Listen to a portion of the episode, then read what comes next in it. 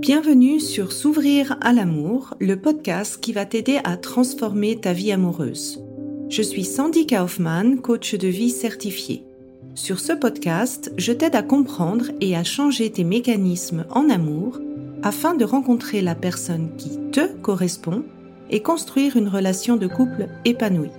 Tu y trouveras des réflexions, des exercices concrets tirés de mon activité de coach et de l'approche psycho-corporelle que je pratique, ainsi que des conversations inspirantes avec des experts ou des personnes comme toi et moi qui t'expliqueront leur chemin personnel pour s'ouvrir à l'amour.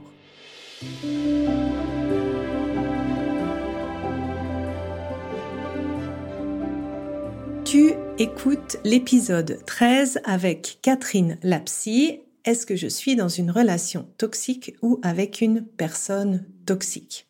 Alors, je suis très contente d'avoir pu interviewer Catherine Lapsy parce que déjà j'adore ce qu'elle fait sur Instagram et aussi pour parler de un sujet que je reçois beaucoup dans vos demandes, que ce soit par Instagram ou par le biais du podcast sur qu'est-ce que c'est vraiment une relation toxique, qu'est-ce que c'est un pervers narcissique et comment on peut s'en sortir. Donc je t'en dis pas plus, n'hésite pas à partager l'épisode avec une personne de ton entourage que tu penses qui en a besoin. Je me réjouis de continuer l'échange avec toi sur Instagram, des points en fait qui t'ont parlé, des prises de conscience que tu as faites. Voilà, je t'en dis pas plus et place à l'interview.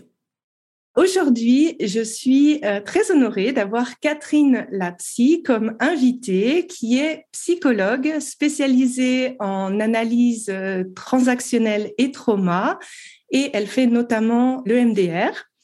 Et euh, j'adore en fait son compte Instagram Catherine Lapsy parce que je trouve qu'elle enlève beaucoup de tabous qu'on peut avoir sur la psychothérapie et elle vulgarise un peu les grands principes de la psychothérapie. Et le, but, en fait, que tu as, c'est que finalement, tout le monde se sente à l'aise d'y aller. Et euh, je trouve que c'est quelque chose de, super beau parce que moi, j'ai commencé mon chemin justement avec une psychothérapeute euh, cognitive.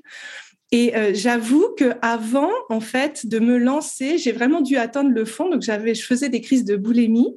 Et j'ai vraiment dû me dire que j'avais un gros problème pour y aller. Et je trouve que c'est dommage parce qu'une fois que j'ai commencé, je me suis dit, mais c'est pas possible. En trois mois, j'ai réussi à résoudre mon problème. Et euh, bah, je trouve que c'est super euh, important ce que tu fais parce que finalement, il n'y a pas de mal à se faire aider. Je pense qu'on devrait tous mmh. euh, passer par là parce que ça transforme la qualité de sa vie. Bienvenue, Catherine. Bah, merci beaucoup, Sandy, de m'avoir invitée. je suis très contente de venir parler avec toi du sujet que tu vas nous révéler parce que c'est un sujet important. Et tu disais que tu avais des demandes dans ton audience, mais effectivement, c'est le, le, cas pour moi aussi. Donc, bah, on va pouvoir discuter de, de ça ensemble. Oui, alors le thème que j'avais envie de parler avec toi, c'est le sujet des relations toxiques, des pervers narcissiques. Et en effet, euh, c'est principalement les demandes que je reçois dans mon Instagram également, où les gens se sentent vraiment euh, dans des relations insatisfaisantes. Et ce mot de, de pervers narcissique, il est presque devenu pour moi très à la mode, presque trop à la mode. Et j'avais vraiment envie de voir avec toi euh, quelles sont les distinctions, parce que personnellement, de toutes les personnes que j'ai accompagnées, j'ai plus souvent vu des personnes qui étaient dans des, dans des relations toxiques et les personnes qui étaient vraiment avec des personnes toxiques, elles n'en avaient presque pas conscience elles-mêmes. Elles venaient pour, euh, pour arranger la relation, elles se sentaient fautives et responsables de la relation. Donc, c'était vraiment pas des personnes qui sont venues avec le mot de pervers narcissique. Et bah, j'avais envie de regarder ça avec toi parce que je trouve que là, il y a aussi parfois des, on va en parler tout à l'heure, des limites entre le coaching et la psychothérapie. Donc voilà, je suis très contente de t'avoir et je vais commencer directement avec la première question. Pour toi, quelle est la manière ou quels sont les signaux d'alerte qui permet d'évaluer euh, la toxicité d'une relation? Alors, euh, comme je le dis souvent, euh, le, curseur principal qu'on a, nous, en tant qu'être humain, c'est notre sensation, c'est notre émotion, comment on se sent euh, dans la relation avec qui on est. Alors là, on peut parler en plus d'une relation amoureuse, mais aussi bien une relation professionnelle qu'une relation d'amitié, quelles que soient les relations, et de se poser la question, comment je me sens moi dans cette relation alors évidemment, il y a plusieurs niveaux de toxicité. Hein. C'est pas tout à fait pareil euh, si on a quelqu'un qui nous fait jamais de compliments euh, ou si on a quelqu'un euh, qui nous insulte ou voire qui nous frappe. voilà, évidemment, on est d'accord que il y a des y a des degrés, mais néanmoins déjà le simple fait que on se sente pas très bien dans la relation, ça peut déjà être un signal. Alors c'est vrai que il y a des personnes selon leur profil de personnalité, selon les traumatismes qu'on a vécu, on peut avoir une sorte de sensibilité extrême. Parfois, il y a un autre terme à la mode qui est l'hypersensibilité mais en tout cas le trauma crée de l'hypersensibilité. Et donc on peut être très sensible et se sentir facilement pas bien dans les relations. Bah, néanmoins, même si c'était le cas, euh, ça signifie qu'il y a quelque chose qui va pas. Et ça ne veut pas dire qu'on est euh, avec quelqu'un qui est toxique et que nous-mêmes on est toxique. Ça veut dire que ces deux personnes à ce jour, ça matche pas. Peut-être dans plusieurs années, quand chacun a réglé ses trucs, euh, ça pourrait matcher. Peut-être ça matchera jamais. Mais en tout cas, le curseur principal, c'est vraiment euh, si de manière durable, je me sens pas bien dans cette relation, alors je pense que ça vaut vraiment le coup de l'écouter. Euh, j'insiste là-dessus parce que régulièrement, en tout cas moi dans mon domaine, dans mon audience, il y a des gens qui disent oui, mais comme je ressens ça souvent, je me fais pas confiance à ce que je ressens. Ah, j'ai envie de vous dire, euh, euh, c'est pas grave si ça arrive souvent. Si ça arrive souvent, d'ailleurs, il y a même probablement quelque chose à traiter euh, par rapport à ça pour que vous puissiez vous sentir mieux dans les relations. Donc vraiment, pour moi, le curseur, c'est comment on se sent. Alors après, il y a des petites choses un peu plus objectives hein, dans l'atelier en ligne que j'ai créé sur qui s'appelle Se protéger des relations toxiques. On a créé avec euh, mon conjoint avec qui je travaille là-dessus, ce qu'on appelle un souffranceomètre. Donc en fait, c'est un, un, document euh, visuel hein, dont enfin, on s'est inspiré du violentomètre que tout le monde connaît, euh, sauf que là, on l'a appliqué à, la relation et à comment on se sent. Et donc en fonction de, comment on se sent, ben, voilà, on est soit dans le vert, soit dans le rouge. Donc évidemment, si on commence à avoir l'impression que quelqu'un nous dévalorise tout le temps, quelqu'un qui nous valorise jamais aussi, ça, peut jouer, hein, parce qu'on a besoin d'être reconnu et valorisé, d'avoir des signes de reconnaissance. Ça, c'est un besoin humain. C'est pas que du narcissisme euh, égocentrique. Euh, et puis, euh, voilà, si on est avec quelqu'un, ça va à sens unique. si on venait avec quelqu'un, alors là, pour le coup, où commence à y avoir de, la violence verbale, psychologique, alors là, bon, de toute façon, on en reparlera peut-être un peu tout à l'heure, mais là, il faut fuir tout de suite. voilà, donc il y a des degrés divers, mais vraiment, faites confiance à ce que vous ressentez, même si ça arrive souvent. Et, et du coup, bah, si ça arrive souvent, c'est qu'il y a peut-être quelque chose à vous euh, à traiter parce que peut-être bah, dans votre histoire, vous avez été trahi, vous avez été euh, euh, rejeté, etc. Vous avez des traumatismes relationnels. Alors, dans le jargon technique, on va plutôt dire un traumatisme d'attachement hum, en psychothérapie, mais c'est un traumatisme dans la relation. Et donc, bah, c'est normal que notre cerveau, après, quand il a vécu des trucs comme ça, dès qu'il rentre en relation, il se sent pas à l'aise parce qu'il se méfie. Bon, bah, dans ce cas-là, ça nécessite d'être traité, c'est super important. Et comme ça, après, on peut avoir des relations plus sereines. Enfin, en tout cas, vraiment pour moi, le curseur, c'est qu'est-ce que je ressens? Est-ce que je me sens bien Est-ce que je me sens pas bien? Et c'est ça qui va dire si bah, dans cette relation, on est, bien ou pas bien. Oui, et qu'est-ce que tu penses en fait si euh, ton entourage te communique aussi assez régulièrement Ah, mais depuis que tu es avec cette personne, euh, tu n'es plus la même ou on ne te voit plus. Est-ce que ça, ça pourrait être également un indicateur? Quel est ton point de vue? Alors, je dirais que ça dépend. Ça dépend parce que, euh, en fait, euh, la perception de chacun est différente. Euh, et puis, il y a aussi les gens qui vous connaissent et ceux qui vous connaissent pas. Donc, si ce sont des gens euh, qui ne vous connaissent pas, qui vous disent ça, peut-être vous pouvez l'avoir dans un coin de votre tête et seulement commencer à vous dire qu'il y a peut-être quelque chose si plusieurs personnes vous disent ça. Mais si effectivement il y a des personnes qui vous connaissent bien et qui euh, commencent à vous dire que ben, vous avez changé, vous n'avez pas l'air bien, vous devenez un peu plus dépressif, angoissé, stressé, etc., je pense que ça vaut le coup de s'y pencher, euh, de discuter avec ces personnes, qu'ils essayent de nous donner des éléments un peu plus objectifs Néanmoins, il euh, faut avoir en tête, et peut-être tu l'as vu dans tes accompagnements aussi, euh, des personnes qui sont pas prêtes à entendre ça, vous pouvez leur dire ce que vous voulez, elles l'entendront pas. Donc c'est plutôt si vous vous l'entendez et que ça, ça vous met la puce à l'oreille, vous pouvez vous poser la question. Après, dites-vous aussi que s'il y a qu'une personne qui vous dit ça, peut-être que c'est quelqu'un qui n'aime pas la personne avec qui vous êtes. Il peut y avoir des enjeux relationnels pour cette personne-là aussi. Peut-être vous étiez proche avant et puis elle a l'impression que depuis que vous êtes proche de cette personne, bah, vous l'êtes moins, etc. Donc voilà, vous pouvez l'avoir en tête, mais vous n'êtes pas obligé de, euh, de, de, croire euh, tout ce qu'on vous dit si vous, vous n'avez pas de sentiment euh, désagréable à l'intérieur. Après, si quand on vous a dit ça, vous vous questionnez et vous vous rendez compte que bah, si, il y a peut-être des choses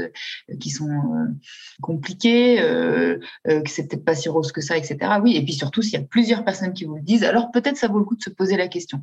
Mais néanmoins, vous êtes la seule personne quand même à savoir ce qui se passe pour vous. Vous êtes la meilleure personne qui peut déterminer ce qui se passe pour vous. Les autres peuvent avoir un avis, mais, c'est vous l'expert de votre vie, hein. même en thérapie. Je veux dire, moi, je suis euh, en tant que thérapeute et, tous mes collègues aussi, nous, on est des spécialistes techniques mais les gens sont des spécialistes de leur vie. Moi, je sais jamais mieux que mes patients ce qu'ils ressentent. Je peux les aider à exprimer ce qu'ils ressentent, mais je pourrais jamais savoir mieux que ce qu'ils ressentent. Donc, quand même garder ça en tête. Oui. Donc, c'est en fait euh, un indicateur, ça peut être cette multiplication de, de, signes et puisque comment la personne, elle, elle, elle le perçoit elle-même, en fait. Oui, je dirais ça, oui. Et donc, euh, la principale, la première question que j'aimerais te poser, c'est finalement, c'est quoi la différence entre une personne toxique, donc ce qui inclut le fameux pervers narcissique, et une relation toxique. Alors, dans une relation toxique, il peut y avoir deux personnes qui sont pas toxiques. C'est-à-dire que, en fait, il y a des relations qui fonctionnent pas bien parce que des traits de caractère, parce que des traumatismes qui se répondent et qui se déclenchent l'un l'autre avec, avec l'autre personne, parce que euh, euh, la personne inconsciemment, elle réveille trop de choses d'une autre personne que vous avez connue. Donc vous, vous pouvez ne pas du tout être toxique et la personne en face non plus, mais la relation, euh, elle va pas du tout. Vous arrivez pas. Euh, c'est même pas que la relation marche pas, c'est que la relation fait mal. C'est ça une relation toxique. Hein, c'est une relation qui fait mal durablement. Euh, parce que bon, voilà, on peut se disputer avec des amis, etc., sans que ce soit toxique, mais c'est vraiment ça. Alors après, faut avoir en tête que le terme de relation toxique, euh, c'est un terme euh, vulgarisé déjà, c'est un terme grand public. Ça n'existe pas hein, une relation toxique euh, dans les diagnostics en psychologie ni en psychiatrie. Donc voilà, c'est juste pour dire qu'une relation toxique, c'est une relation qui fait souffrir et on peut tout à fait ne pas être toxique soi-même, mais se retrouver dans une relation qui nous fait mal. Je suppose qu'à partir d'un certain âge, on l'a tous vécu. En tout cas, moi, j'en ai vécu un certain nombre. je pourrais même dire que peut-être à une époque de ma vie, j'étais toxique. Je vais aussi, euh, pour diverses raisons. Ça ne veut pas dire que je suis une mauvaise personne, ça ne veut pas dire que je suis perverse narcissique non plus. Voilà, je vais le détailler un petit peu après. Mais voilà, une relation toxique, c'est vraiment une relation qui fait souffrir, mais c'est pas forcément que soi-même, on est une mauvaise personne euh, en soi. Après, il y a la question euh, de la perversion narcissique. Donc ça, c'est une question. Alors comme tu dis, un peu à la mode. Néanmoins, moi j'aime bien les termes euh, psy à la mode parce que ça permet de faire connaître certaines choses. Tu disais tout à l'heure, il y a des gens qui viennent te voir et c'est dans l'accompagnement qu'ils commencent à se rendre compte qu'ils sont dans une relation toxique. Euh, et c'est peut-être grâce à cette mode du pervers narcissique. Alors bien sûr, je suis d'accord avec les gens qui disent oui, quand a des termes à la mode, après tout le monde, c'est des diagnostics que tout le monde se met. En plus, on fait de l'autodiagnostic alors qu'on n'est même pas spécialiste de la question. Oui, c'est vrai, bien sûr mais en même temps, ça permet euh, de faire connaître au grand public certaines situations qui font que bah, on va pas bien et on est légitime à aller être aidé. Alors le pervers narcissique, c'est pareil, ça n'existe pas en termes diagnostiques. Hein, on peut pas euh, diagnostiquer ça en psychiatrie. Ça Et évidemment, il y en a beaucoup moins que ce qu'on décrit. Il y a même des personnes qui disent que ça n'existe pas du tout parce que euh, même les personnes qui sont vraiment entre guillemets toxiques, euh, c'est-à-dire qui font du mal à quasiment toutes les personnes de, de, leur entourage, en fait, ce sont des personnes qui ont des traumatismes tels que en fait c'est leur mode de, de protection. Alors après, ça enlève pas le fait que ça fait du mal quand même, mais voilà, il y en a beaucoup beaucoup moins que ce qu'on pense. Il y a beaucoup plus de relations toxiques que de personnes toxiques. Donc ça, c'est vraiment la nuance que je voudrais faire. Et puis souvent, euh, alors déjà, les, vrais pervers narcissiques, bon, alors c'est assez difficile de savoir euh, effectivement est-ce que ça existe vraiment euh, ce qu'on décrit ou pas, parce que bah, on les voit pas en thérapie. Hein. Et quelqu'un qui vraiment serait toxique avec tout son entourage, même s'il vient en thérapie, va venir deux fois, trois fois. Et puis du moment où nous, comme en thérapie, un peu comme toi en coaching, on confronte les gens, on peut traiter que les personnes qui sont en face de nous. On peut pas traiter les autres. Donc quelqu'un qui est dans la perversion narcissique, si on considère que ça existe, il va nous dire il faut traiter euh, ma femme, il faut traiter euh, mes amis, euh, il faut traiter mes enfants. Et quand on va commencer à dire que ça, on peut pas le faire, on peut s'occuper que de lui, bah, ça, ça n'intéresse pas parce que lui, il n'a pas de problème. pas lui ou elle d'ailleurs. Donc, en fait, on les voit pas, donc c'est très difficile de savoir ce qu'il en est réellement. Donc, par contre, personne toxique, moi je pense que ça existe et je disais tout à l'heure, je pense que je l'ai été. Pourquoi? Parce qu'en fait, euh, quand on n'est pas bien dans les relations, quand on est très échaudé parce qu'on a vécu des traumatismes relationnels, donc on se méfie énormément et euh, on peut être piquant, attaquant pour se défendre, pour se protéger et du coup, bah, c'est pas très agréable pour les autres. Moi, à une époque de ma vie, euh, j'étais vraiment pas bien. Je, souvent, j'en parle hein, sur mon compte Instagram justement pour aider aussi les gens. Je partage mon expérience d'il y a 20 ans. J'ai souffert d'un trouble anxieux généralisé du coup, euh, j'étais pas bien du tout dans mes relations. J'étais assez agressive. Je faisais clairement jamais de compliments. Je valorisais pas les autres. J'avais besoin, moi, aussi de me valoriser. Je me comparais beaucoup et j'avais besoin de faire sentir aux autres que, alors, euh, j'étais, enfin, soit que j'étais mieux ou plutôt que j'étais euh, quelqu'un de super, quoi. Mais du coup, euh, c'était pas contre l'autre, mais en fait, en réalité, ça dévalorise l'autre, quoi. Donc, c'est pour expliquer que euh, c'est pas non plus quelque chose à que diaboliser. On peut être toxique dans ses relations. Ça veut pas dire qu'on est une mauvaise personne, mais ça veut dire qu'on est en gros inapte dans nos relations. Euh, on s'y prend pas bien parce que bah, probablement on a des traumatismes ou alors on a eu des modèles. C'est-à-dire quand vous avez eu des parents qui euh, se disputent euh, de manière violente sous vos yeux toute votre vie, il n'y a aucune raison que vous sachiez euh, être dans une relation sereine. Je veux dire, c'est pas génétique l'apprentissage des relations, hein, ça s'apprend. Donc si vous avez eu un modèle extrêmement violent, bah, c'est sûr que ça va être compliqué. Donc voilà, pour dire que on peut avoir une relation toxique sans être toxique soi-même, on peut être toxique soi-même sans être dans la perversion narcissique euh, et faire du mal aux autres, euh, euh, mais néanmoins, bah, on va en thérapie. Moi, j'étais en thérapie alors, pour le coup pendant de nombreuses années, bien plus que trois mois. J'ai fini par traiter, bien sûr, tout ça, mais voilà, c'est pas pour ça que j'avais pas de valeur, c'est juste que j'étais traumatisée, quoi. Et puis après, alors la perversion narcissique, qui peut éventuellement être un diagnostic, mais ça, c'est, enfin, un diagnostic, non, justement, c'est pas un diagnostic psychiatrique, mais qui pourrait être une dénomination, mais c'est très difficile de savoir euh, on peut pas les étudier pour savoir si euh, euh, quel type de personne c'est, etc. Donc on peut faire des hypothèses, mais en revanche, moi je trouve quand même toujours bien ces histoires de entre guillemets de mode parce que bah, ça a permis ce, terme, il a permis à des gens qui se sentaient pas bien dans des relations d'avoir un tilt et de se dire ah oui il y a peut-être quelque chose euh, que je devrais faire parce que si je suis dans cette relation peut-être que euh, j'ai une tendance à accepter des relations qui sont douloureuses et ce serait peut-être bien que euh, je sois pas dans la soumission ou que je sorte de ça donc quelque part ça fait connaître quand même au grand public la légitimité finalement des souffrances et donc voilà même si c'est imprécis même si c'est pas un diagnostic psychiatrique de même que l'hypersensibilité ça rend légitime la souffrance moi je trouve et donc ça aide toujours les gens et donc euh, donc la principale différence c'est la personne toxique en gros elle serait toxique avec tout le monde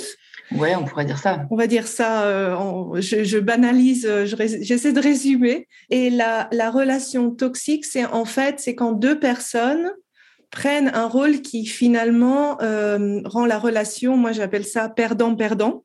Oui, tout à fait. Euh, parce qu'il y a de la souffrance, parce que c'est pas euh, sur le long terme en fait. Oui, bah, on pourrait résumer comme ça effectivement. Après, la question, si on voulait être vraiment précis, c'est est-ce que ça existe vraiment des personnes qui sont toxiques avec tout le monde? Parce que même des, des, patients à qui ça peut arriver que c'est difficile les relations, ou même moi dans le passé, il y a des gens, quand les gens sont très bien dans leur basket, euh, à la rigueur, vous, vous pouvez être agressif, machin, ils arrivent à vous aider à vous calmer et à parler autrement, etc. Donc, effectivement, par contre, ça nécessite qu'ils soient euh, sereins, etc. Mais euh, je crois qu'il y aura toujours des gens pour qui on ne sera pas toxique en tout cas, bon, c'est difficile à vérifier. Euh, il n'y a pas trop d'études sur le sujet parce que j'expliquais voilà, tout à l'heure pourquoi c'est compliqué. Mais disons, voilà, si on voulait caricaturer un peu pour être un peu plus précis, oui. Mais pour moi, dans la plupart des cas, euh, au cabinet, euh, vraiment, c'est des gens peuvent venir en disant, voilà, je suis victime de telle situation, etc. Mais en fait, on se rend compte petit à petit que c'est la relation qui est toxique et que et que bah, en traitant ça, en traitant notre capacité euh, à dire stop, à mettre des limites, à partir quand euh, vraiment on est en danger, parce que pour certaines personnes elles sont en danger, c'est très important de partir dans ces cas-là. Euh, voilà, parce qu'on va pas réparer des gens, on va pas réparer les traumatismes des gens, surtout quand c'est pas notre métier, mais même quand c'est notre métier, quand c'est nous qui sommes dans la relation. Je veux dire, on n'est pas, moi, je suis pas apte à, traiter les relations dans lesquelles je suis. Hein, J'ai besoin de, mon psy à moi pour ça. Donc, vraiment, voilà, il y a des moments où il faut partir, mais il y a des personnes à qui on n'a pas appris où était la limite. Donc c'est très important euh, après de pouvoir se protéger avec ça. Oui, une personne vraiment, si euh, elle pense qu'elle est avec une personne toxique, est-ce que la seule solution, c'est de partir?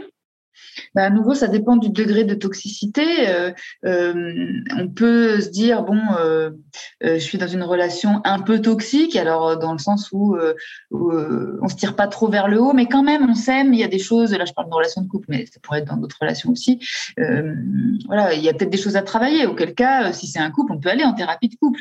Si c'est dans le milieu professionnel, on peut prendre un coaching professionnel où on peut aller parler avec avec le collègue ou la collègue et puis, il y a d'autres relations où vraiment, là, on parle de, danger et de, violence. Alors là, à ce moment-là, ça signifie quand même qu'il y a beaucoup de choses à traiter et que probablement euh, les blessures sont telles que même quand les personnes iront mieux, ça va pas être possible. Donc il y a des moments, effectivement, il faut savoir renoncer pour pouvoir se protéger et avoir une, santé mentale. Euh, ça arrive des personnes qui sont très toxiques l'une pour l'autre et puis qui se séparent et puis des années plus tard, elles vont mieux, mais elles peuvent quand même pas être ensemble. Donc, euh, par exemple, quand c'est des couples, ils ont des enfants, ils se séparent, euh, et puis après, chacun a traité ses, ses difficultés, ils vont mieux, mais ils sont chacun avec quelqu'un d'autre, et voilà, ils se sont fait trop mal, c'est plus possible. Donc, euh, voilà, moi, je pense qu'effectivement, dans certaines mesures, Partir, c'est la seule option, il n'y a pas grand-chose à faire d'autre. Après, si on estime que c'est possible, il y a la thérapie de couple, euh, il y a la thérapie individuelle. Si on estime que c'est soi-même, moi j'ai des patients et des patientes euh, qui viennent en disant euh, je suis agressif dans ma relation de couple ou je suis agressif dans ma relation de couple. Donc c'est pas que les victimes qui viennent. Hein. Quand il y a des personnes qui sont capables de reconnaître, voilà, j'ai trop de colère, du coup des fois je deviens agressif avec mon conjoint, ma conjointe, je veux traiter ça. Et puis parfois, c'est d'autres personnes qui disent, bah, je sens que j'arrive pas à mettre des limites, j'arrive pas à dire non. Euh, peut-être des fois, j'attise aussi l'autre. Donc euh, voilà, euh, on peut aussi travailler de manière individuelle si on l'estime possible, mais voilà, travailler à deux. Parce que souvent, les gens, j'entends quelque chose des gens qui disent euh, oui mais alors c'est moi qui me fais euh, entre guillemets agresser. Alors je parle pas de, violence hein, mais euh, avec quelqu'un dans le sens de quelqu'un d'agressif. Et puis c'est moi qui dois aller traiter. Non pas forcément.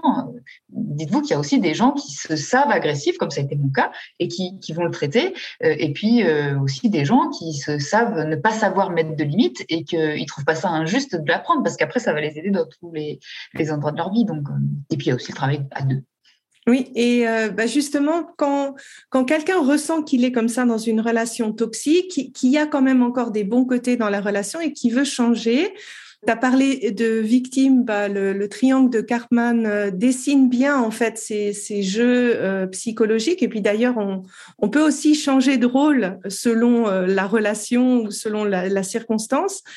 C'est quoi pour toi en fait les, les étapes pour sortir d'une relation toxique?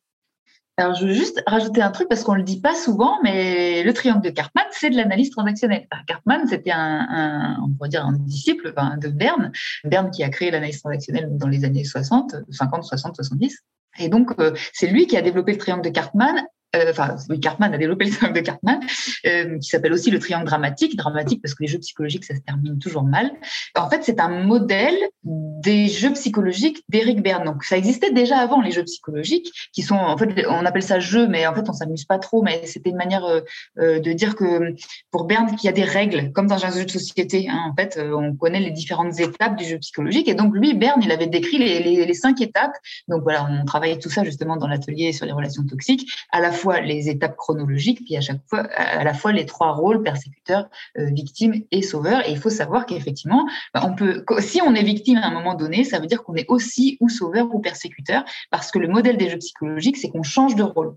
C'est vraiment ça. Et le, la victime du jeu psychologique n'est pas la même que la victime dans le dictionnaire. On peut tout à fait euh, être une victime du jeu psychologique et ne pas être une victime dans la vraie vie, ou l'inverse. On peut être une victime dans la vraie vie et en fait, euh, dans les jeux psychologiques, on est plutôt persécuteur ou sauveur. Donc voilà, je vais le préciser. Ça, c'est de l'analyse transactionnelle. Vraiment, c'est parce qu'on connaît bien le triangle de Cartman, mais parfois on connaît pas l'analyse transactionnelle. En fait, là, c'est un concept daté.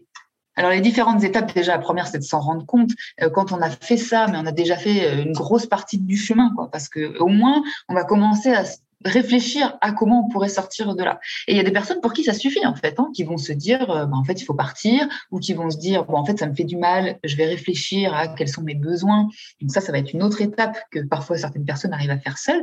Mais euh, quand on, se rend compte qu'il y a quelque chose qui est toxique pour nous, ben, il va falloir qu'on puisse déterminer quels sont les besoins qu'on a hum, dans, dans cette relation. Et alors besoin, euh, s'il y a des gens qui font de la communication non violente à qui nous écoutent c'est pas euh, j'ai besoin que euh, elle me prenne dans ses bras, j'ai besoin qu'elle me fasse un compliment, j'ai besoin qu'il fasse ceci ou cela. Ça c'est c'est déjà une action. Hein, le besoin c'est quelque chose comme euh, j'ai besoin de tranquillité, j'ai besoin de paix, j'ai besoin de partage, enfin des choses comme ça.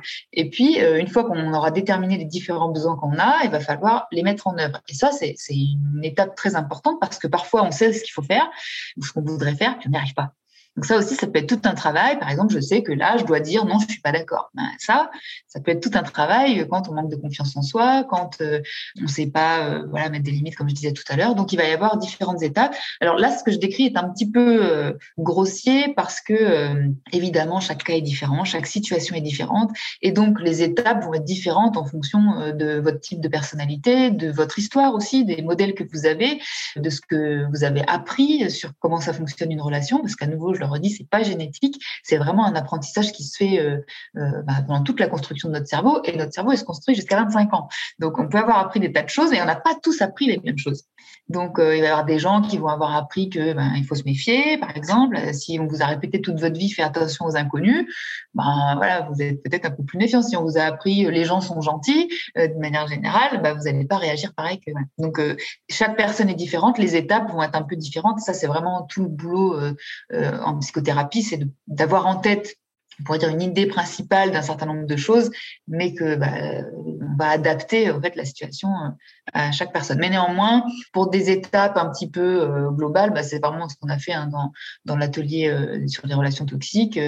quand vous achetez l'accès aux vidéos, donc vous avez alors le programme est sur le site hein, pour les personnes qui voudraient aller voir plus en détail, mais vous avez en gros, on va diagnostiquer qu'est-ce qui est toxique dans la relation au niveau chronologique, comment ça se déroule, le, petit film finalement qui est toujours le même. Donc on vous explique euh, comment identifier toutes ces étapes-là. Ensuite, on va identifier euh, quels sont les rôles que nous on joue. Hein, parce qu'à nouveau, on ne peut pas travailler pour changer l'autre personne. Donc là, on est vraiment pour travailler sur soi, notre rôle.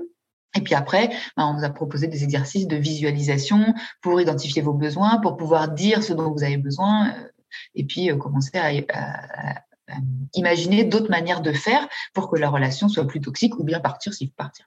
Oui, et ce que j'aime bien, c'est que finalement, enfin, moi, ce que je comprenais par la notion de jeu, en fait, c'est qu'il faut être au moins deux.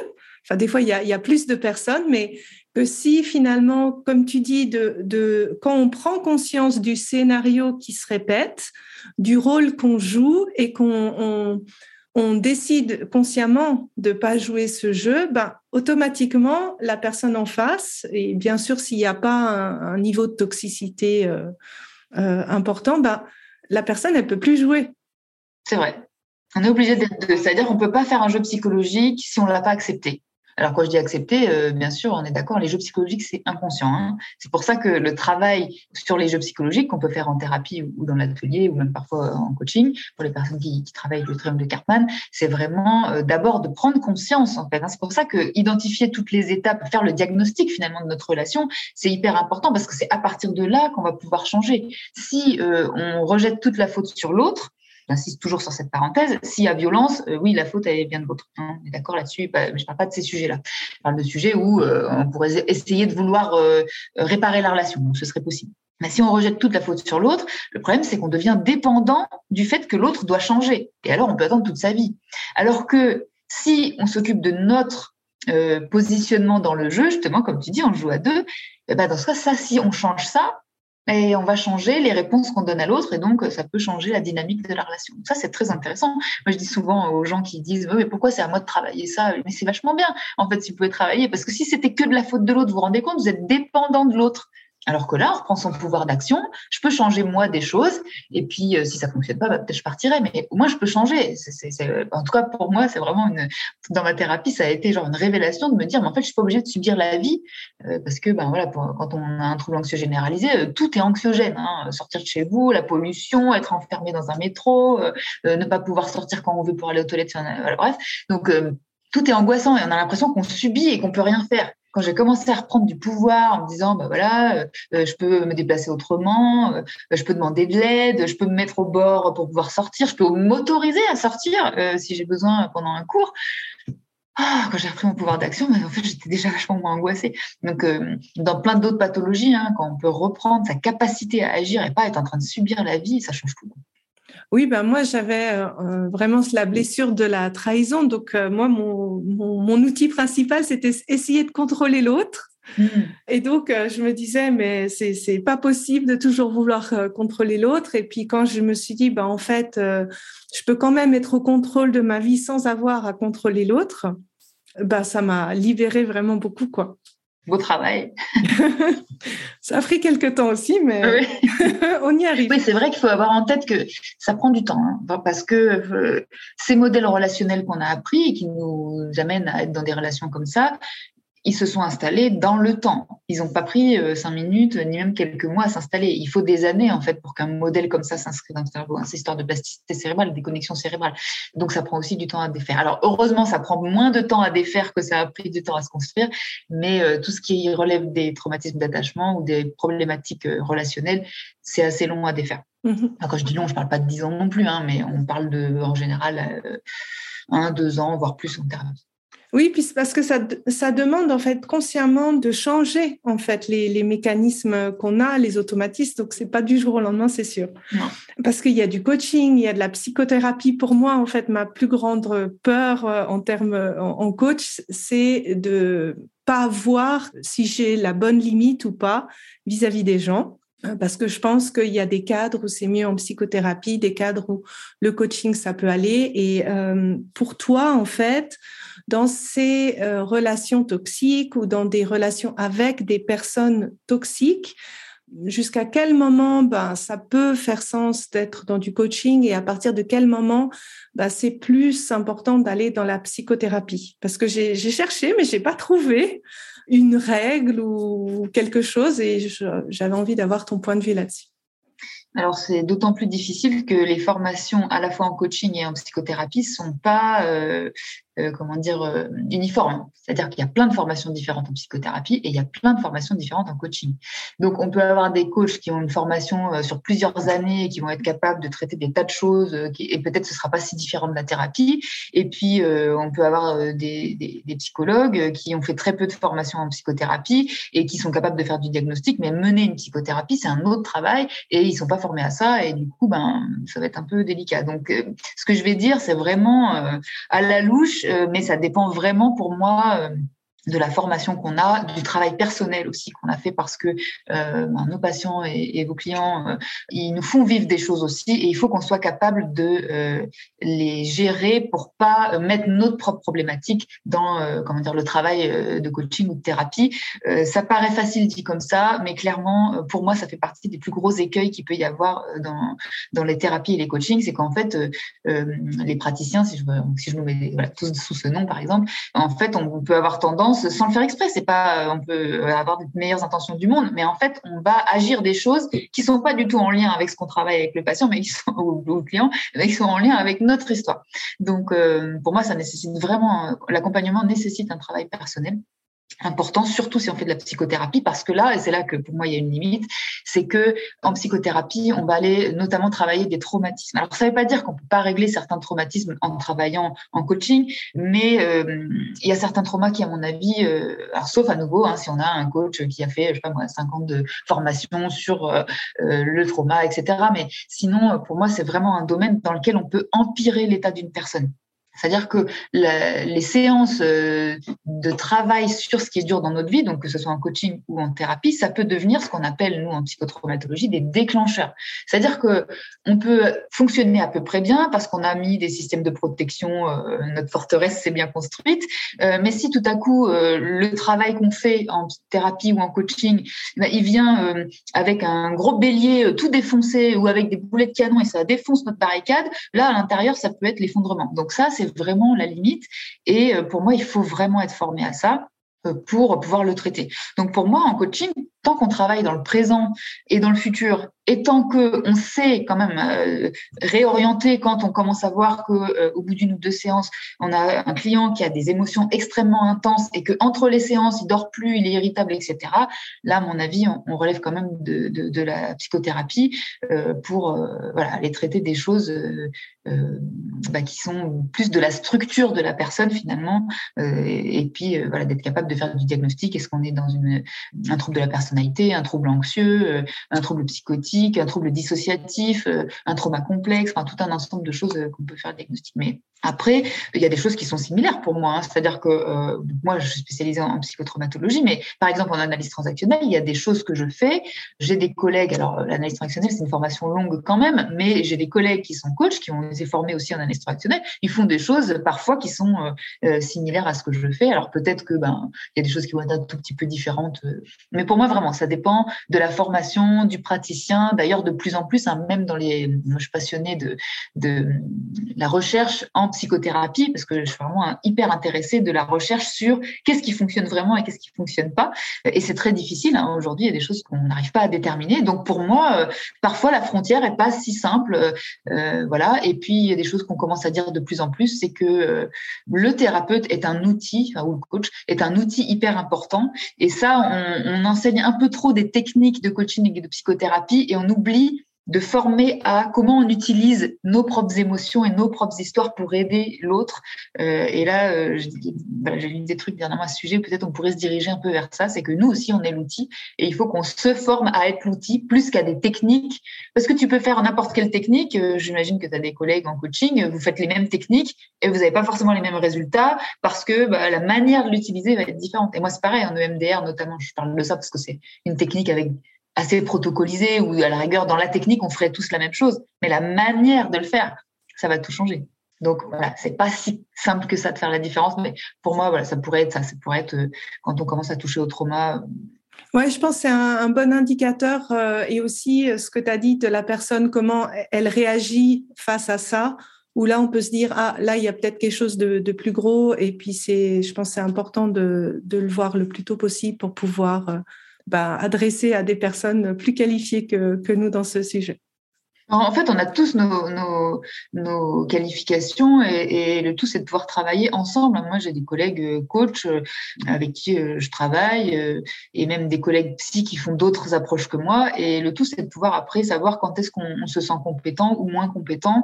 Et puis aussi, quand est-ce qu'on peut voir. Alors, ça m'est arrivé une seule fois mais ça m'est arrivé une fois où euh, j'ai rencontré une personne et à la première séance, j'ai senti que ça allait me déclencher des choses à moi qui n'a, enfin, je pouvais pas savoir ce qu'il était de cette personne. Je l'avais vu qu'une fois et pendant une séance, et j'ai senti qu'il y avait quelque chose chez cette personne qui me déclenchait des choses. J'ai tout de suite réorienté, je n'ai pas fait payer la séance et voilà.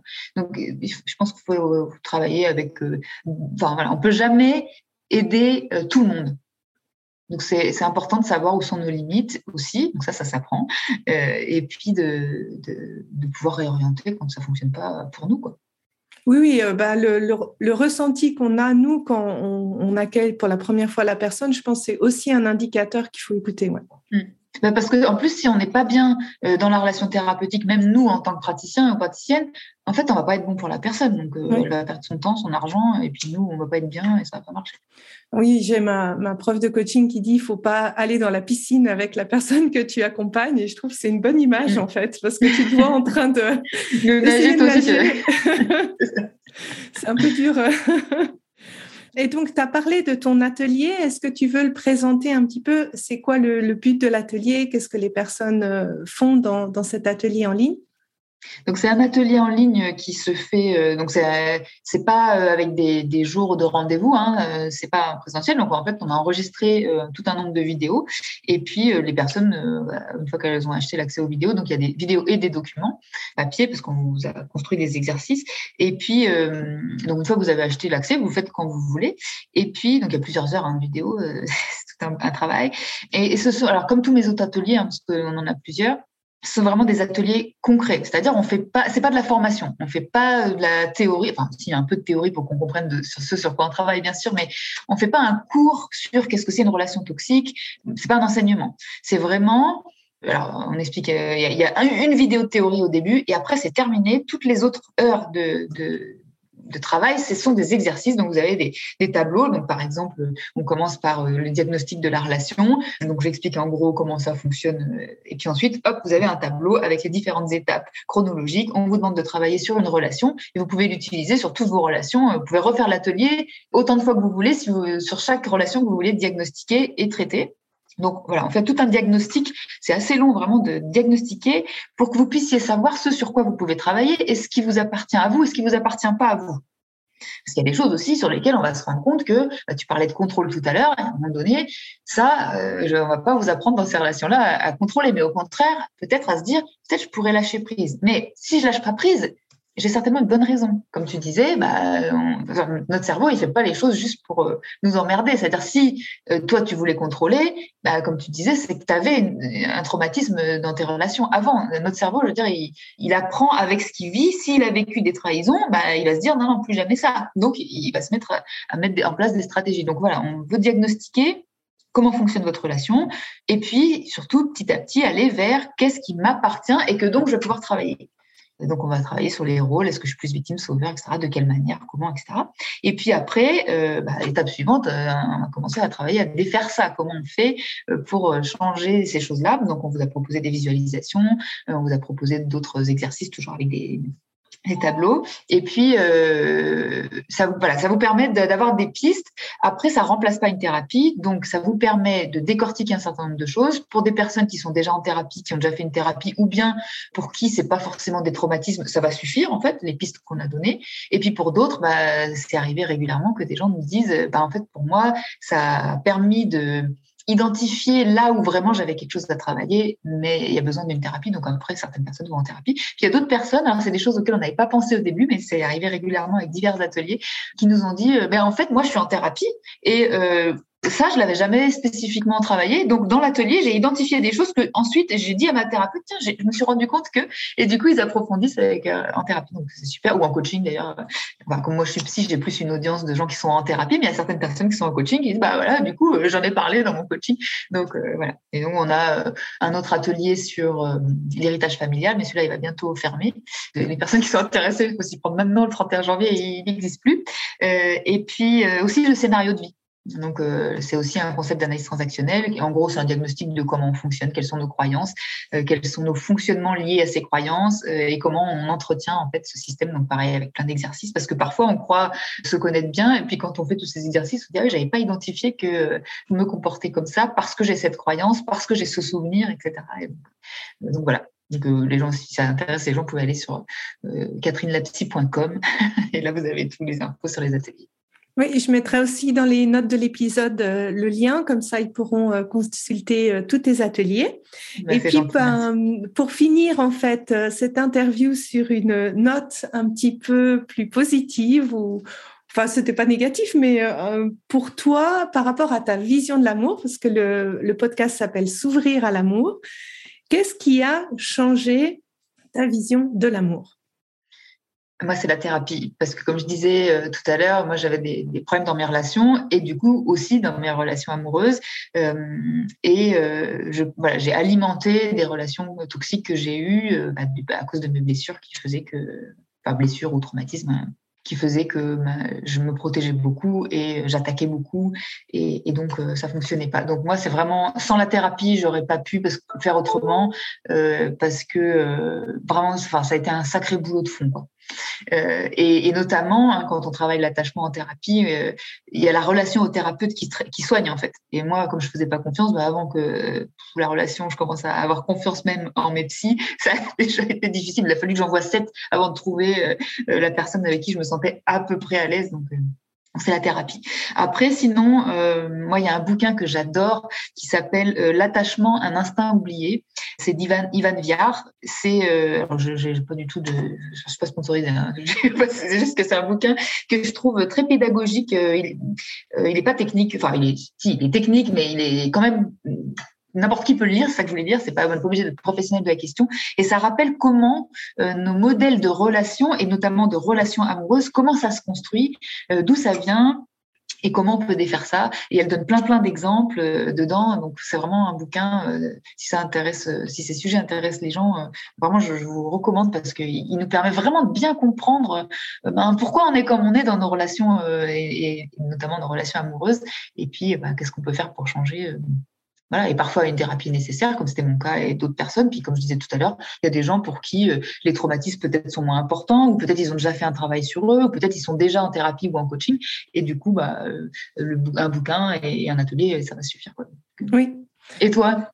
Ben, moi aussi, ça a été euh, une thérapie. En fait, c'est la, méthode que je pratique actuellement qui, pour moi, m'a vraiment, euh, comme tu as dit, m'a aidé à comprendre en fait d'où est-ce qu'elle venait, en fait, cette euh, blessure de la trahison. Donc, moi, j'avais mes parents qui ont divorcé assez tôt et de manière assez violente. Donc, pour moi, en fait, c'était mon, comme ma norme, en fait, en amour.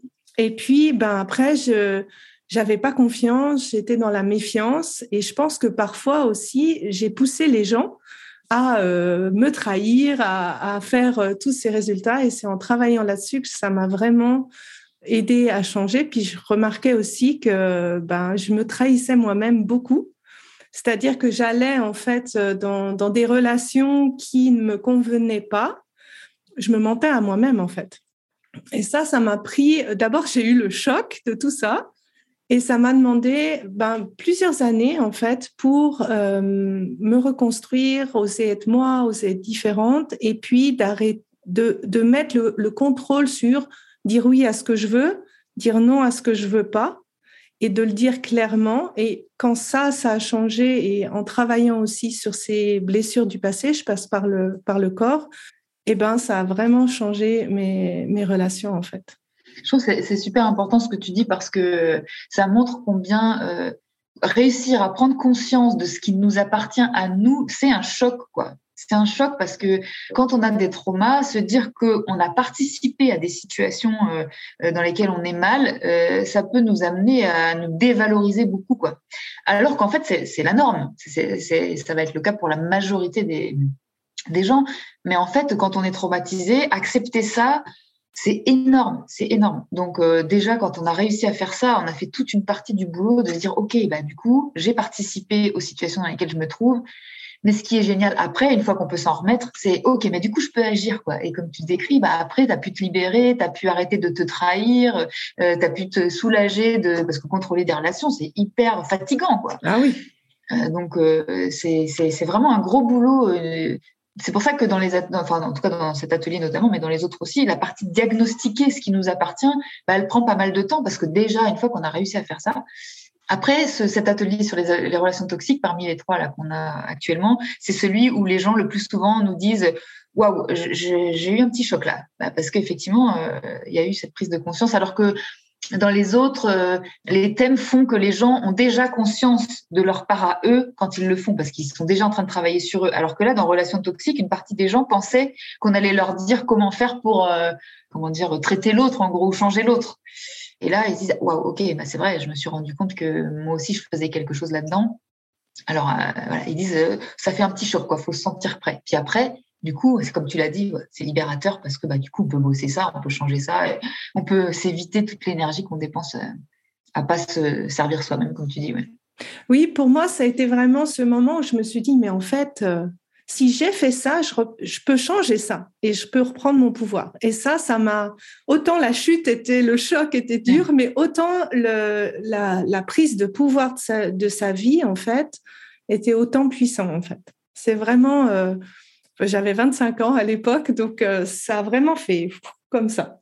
Ah, c'est super. Ben, en tout cas, merci beaucoup, Catherine, pour euh, toutes tes informations, tout le partage de ta connaissance. Euh, j'ai eu beaucoup de plaisir à faire ce podcast avec toi. Merci encore. Ben, merci beaucoup de m'avoir invité. Et puis, merci encore pour tout ce que tu fais sur ton compte euh, Instagram. J'adore euh, l'humour avec lequel tu arrives à expliquer des concepts euh, ben, parfois un peu plus complexes et bah, ta mission d'aider les gens en fait à, à commencer une psychothérapie. Merci beaucoup pour ton travail. Merci beaucoup, Sandy. Si tu apprécies ce podcast, la meilleure façon de m'encourager est de me laisser une revue 5 étoiles sur Apple Podcast ou de transmettre cet épisode à une personne de ton entourage qui en a besoin. Et enfin, si tu es prête à t'ouvrir à l'amour et à transformer ta vie amoureuse, je t'invite à rejoindre mon programme de coaching S'ouvrir à l'amour. Tous les détails se trouvent sur mon site sandykaufman.ch. Et n'oublie pas, il n'y a que tes peurs qui te séparent de l'amour.